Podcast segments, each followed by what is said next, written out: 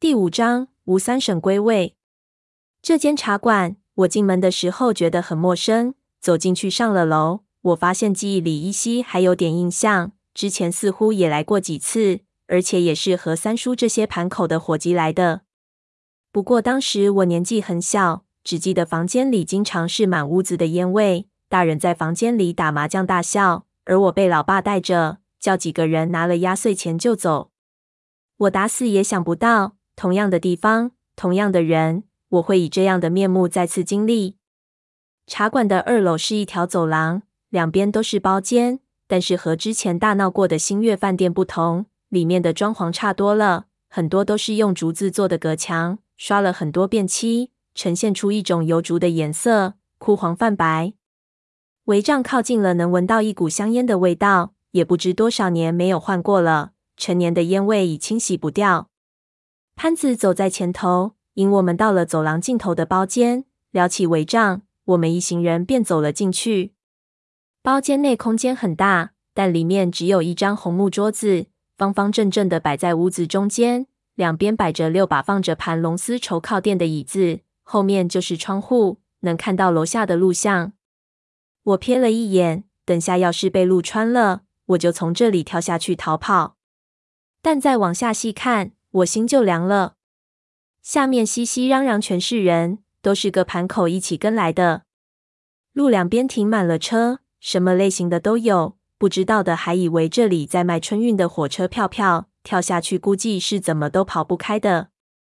红木桌子上摆着一套茶具，小花上去撤掉了五张椅子，只让我落座，椅子都被拉到靠墙，潘子一下就坐了下去，开始抽烟。我看到他的手在发抖，心里便直发紧，不知道他还扛不扛得住。我不敢发问，只能摸着桌子的面儿，装作有些怀念和若有所思的样子。一边的秀秀开始泡功夫茶给我，她的方法很特别，解开了自己的团子发髯，把发簪先用茶水洗涤干净，然后用发簪搅拌茶叶。我看着她的动作，一边祈祷她今天早上洗了头。一边就发现他发簪的材质很奇怪，像是一种淡色的翡翠，又像是一种骨头，上面雕着极其细致的花纹，一定是有来头的东西。泡好的茶水，我闻着感觉应该是碧螺春，但是同时又有一种我很熟悉却想不起来的香味混在里面。我喝了一口，味道非常不错，有一种凝神的感觉。我被刚才茶馆门口的场面吓懵了，刚才所经历的一切。让我处在种浑浑噩噩的状态中，虽然心跳不快，人也不是很紧张，但我所有的感觉都是迟钝的、麻木的。一直到这口茶喝下去，所有飘忽的感觉才全都收了回来。我的思路开始清晰，心情却又开始紧张了。我们进来的同时，外面也跟进来一大批人，现在都不在围帐外面，显然是到其他包厢去了。我听不到一丝交谈的声音，所有人似乎都在等待着什么。也许是发现我的表情不对，小花摆了摆手让我别急，自己则和几个手下低声说着些什么。到了关键的地方，基本上只是打手势，连嘴巴都不用动。我只好耐心的等着，深呼吸，稳住自己的心神。秀秀按住了我的手，表示安慰，我心里却更加焦虑。如果秀秀都能看出我心神不宁，那其他人肯定也能看出来。可我就是控制不住自己的焦虑。好不容易，小花和手下讲完了事情，她才开始理会我。她把帷帐放下，到我身后拉上窗帘，整个房间暗了下来。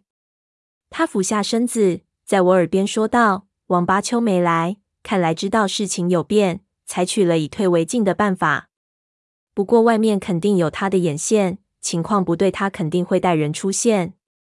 外面的人看王八秋赶不来，也是蠢蠢欲动，情况对我们不利，我看要准备下狠手了。那我刚想问他，他立即做了一个别说话的手势，拿出他的手机给我看。我看到他的手机屏幕上有一条还未发出的短信，他用这个作为写字板，上面写的字是。隔壁至少有三个耳力极好的人，轻声也没用。刚才的话前半部分是真的，后面是说给他们听的。你只管演你的，其他的我们来搞定。我点头，他立即把屏幕上的字删掉，手指的速度极快，接着就给潘子打了个眼色。潘子脸色苍白，但还是点头。就听他喊了一嗓子：“各位爷，三爷请交东西了。”声音一落，边上所有的包厢里都响起了拉动椅子的声音，一片混乱。片刻之后，就看到帷帐一撩起，各路牛鬼蛇神一个接一个的走了进来。很快，这包间里就站满了人。之前的混乱中，我只是依稀对他们有一个印象。我心中一直有个错误的预判，就是老大应该是其中长得最凶恶的那些。如今仔细观瞧，进来的高矮胖瘦，各个年龄段的都有，但是都长得非常普通，很不起眼。有些年长的人确实我还面熟，也有些人很年轻。总体来说，这些人即便想特意记住，都相当困难。我想起三叔和我说过，在的里办事情的人。长得再怎么歪瓜裂枣，看一眼一辈子忘不了都没关系。但是在人堆里混得出货火鸡，最好是哪儿都能看见的那种人。从死人手里拿东西方便，从活人手里拿钱最难。小花的手下把潘子身边的四把椅子搬过来，这是给四个大盘口的头儿坐的。三叔的体系非常分明，这里有必要介绍一下。在长沙存在着一个有年头的盗墓销赃体系，这个体系是在民国末年确定的。为什么这么说呢？再往前追溯，肯定有同样的体系存在，但是历史动荡，各种体系在动乱中都被摧毁，我们不知道是什么样子。如今的体系却是从民国时候传承下来的。古董买卖分为国内的收藏和国外的走私。俗话说：“盛世古董。”只有在太平盛世，才会有人专心收藏古董。但是这句老话是片面的，只在封闭的世界里才有效。康干的最初时期是一个大盛世，但是大清朝闭关锁国。顺治十二年（一千六百五十五年），海禁到康熙二十三年（一千六百八十四年）才被开放。康熙五十六年（一千七百一十七年）又禁了，之后开开禁禁，好像快板儿一样。虽然整体时间不算长，但是对海运的控制非常严格。那一段时间，盛世古董有所体现，但因为海禁、重刑的压迫，盗墓活动并没有到猖獗的地步。唯独在民国之后的一段时间，一来是国外有大量的需求，二来是国内关口开放，政府自顾不暇，于是近代历史上的盗墓高峰期就出现了。市场很大，又没人管。事情就都做大了。当时形成的第一个体系就是走私体系。走私的源头是盗墓贼，之后是客人。这些客人都是古董行家，从盗墓贼手里购买名器，带到北平和上海两大城市消化，特别是北平。可是，在那个年代，大部分好货还是都流到了国外。后来新中国成立，海关检查越来越严格。海外走私逐渐收敛，但是体系已经形成。我爷爷这一批人正是成长于那个年代，他们成功的活到了改革开放，所以体系延续了下来。从文革结束，在中国南方边境和海面上开始出现走私活动之后，这些年囤积下来、隐藏起来的大量名器便开始寻找出口。三叔就是利用老一辈的体系开始重操旧业并发扬光大的那一批人中的一员。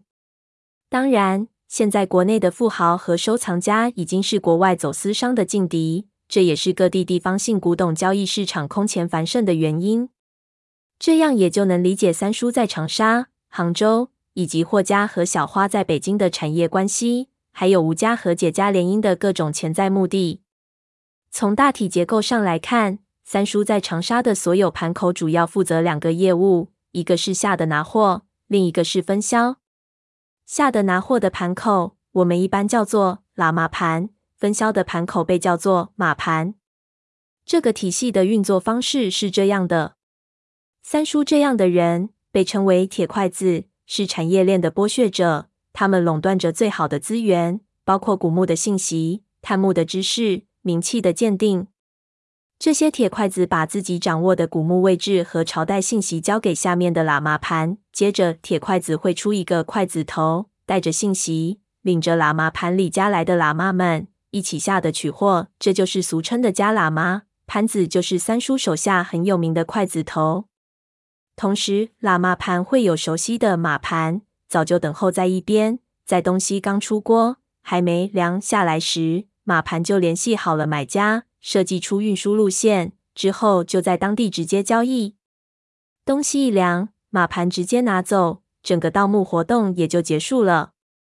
这种体系销赃速度极快，只要不被抓现行，死的只会是马盘、铁筷子和喇嘛盘，不会受到任何牵连。盗墓活动屡禁不止，就是因为这个。而对于铁筷子和喇嘛盘来说，马盘这种角色要多少有多少。死几个就死几个。三叔的分销马盘数量众多，来到这间房间的只是大头中的大头。最让三叔忌惮的是四个下地的喇嘛盘的头头，而如今坐在椅子上的就是那四个人。